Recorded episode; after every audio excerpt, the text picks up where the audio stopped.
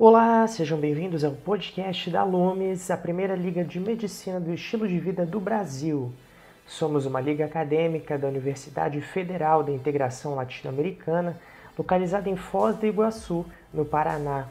Estamos estreando nosso podcast. Nosso objetivo é aproximar você desse movimento chamado Medicina do Estilo de Vida.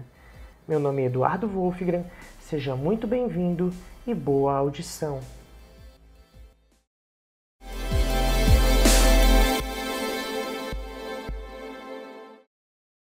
No episódio de hoje conversaremos sobre o que é essa tal medicina do estilo de vida, ou simplesmente MEV para os mais íntimos. Do que se trata afinal? Estamos falando de um movimento, uma filosofia, uma nova especialidade ou uma nova residência? Convidamos para esta conversa o Dr. Renato Baena, que é fundador do Colégio Brasileiro de Medicina do Estilo de Vida ele é pós-doutor em neurologia, pós-graduado em nutrição clínica e metabolismo, especialista em clínica médica, nutrologia e medicina do esporte e ainda fisiologista do esporte e coaching de saúde e bem-estar pela Well Coaches Brasil. O Dr. Baena é também médico diretor da Clínica de Medicina de Estilo de Vida em São Paulo. Antes de ouvirmos o Dr. Renato, uma breve pincelada.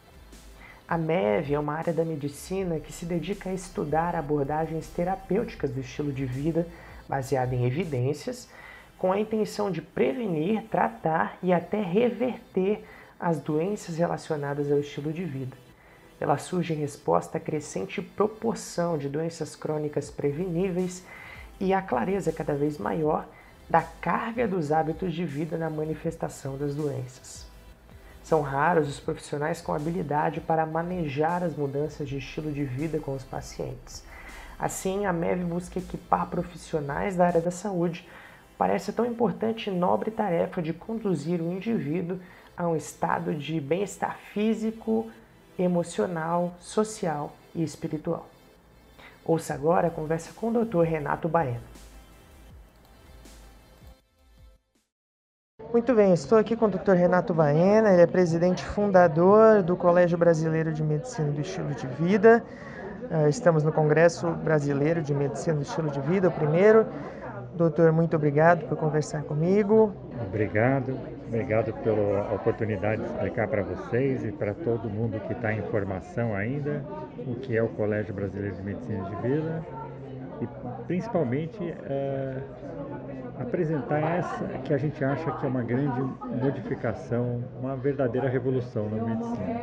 O Colégio Brasileiro de Medicina do Estilo de Vida foi criado para participar de um grande movimento que já existe no mundo inteiro. Um movimento que quer ressignificar aquilo que foi esquecido, ou de tão falado por todas as especialidades, é colocado em último lugar. Então a gente quer ressignificar justamente a importância do estilo de vida. E a gente quer fazer isso pelo olhar objetivo da ciência, baseado em evidências. A gente quer mostrar que de todas as intervenções que a gente faz, as mais efetivas, as mais seguras são as de estilo de vida. A solução passa pela mudança dos comportamentos, que na verdade são as causas primárias das doenças. Né? Qual é a causa primária? É doença cardíaca? Ou é o colesterol? Ou é a hipertensão? Não. A causa primária é são os erros alimentares, são a insônia, é, a, é a, o sedentarismo, a inatividade, né? o isolamento social, o estresse, a depressão, a ansiedade. Isso é a causa primária. Isso está tudo no campo do comportamento humano. A gente escolhe. É, eu achei muito interessante essa sua fala de ressignificar o óbvio. E a primeira vez que eu é, tive contato com a medicina do estilo de vida, eu pensei, poxa, mas isso é o que sempre os meus pais falavam, o que as gerações ano após ano falam, de se alimentar bem, fazer exercício, e a gente parece que se esqueceu. É, a medicina do estilo de vida tem esse papel de nos lembrar que as coisas é, simples realmente importam, de que talvez a gente está complicando demais algo que é simples? Isso. Existem complica complicantes e conflitos de interesse muito grandes que fazem a gente perder essa, essa, essa noção do óbvio. Mas, na verdade, o que realmente entrega em termos de não só de evitar as doenças, porque a melhor vida não é a vida sem doenças, a melhor vida é a vida que você construiu bem-estar físico, mental, social espiritual. Essa é a vida que vale a pena. E por acaso, e não por acaso, essa é a melhor forma de combater as doenças crônicas. E isso tudo se faz com a aquisição de comportamentos. Esses comportamentos, eles foram, trouxeram a gente até aqui. A humanidade não começou ontem.